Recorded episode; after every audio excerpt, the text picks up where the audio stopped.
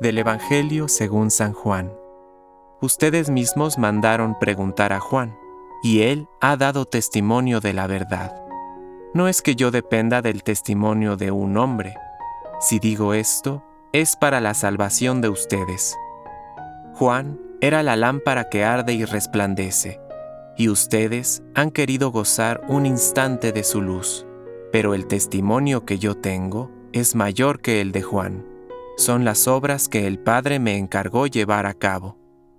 Estas obras que yo realizo atestiguan que mi Padre me ha enviado. Palabra de Dios. Compártelo, viralicemos juntos el Evangelio. Permite que el Espíritu Santo encienda tu corazón.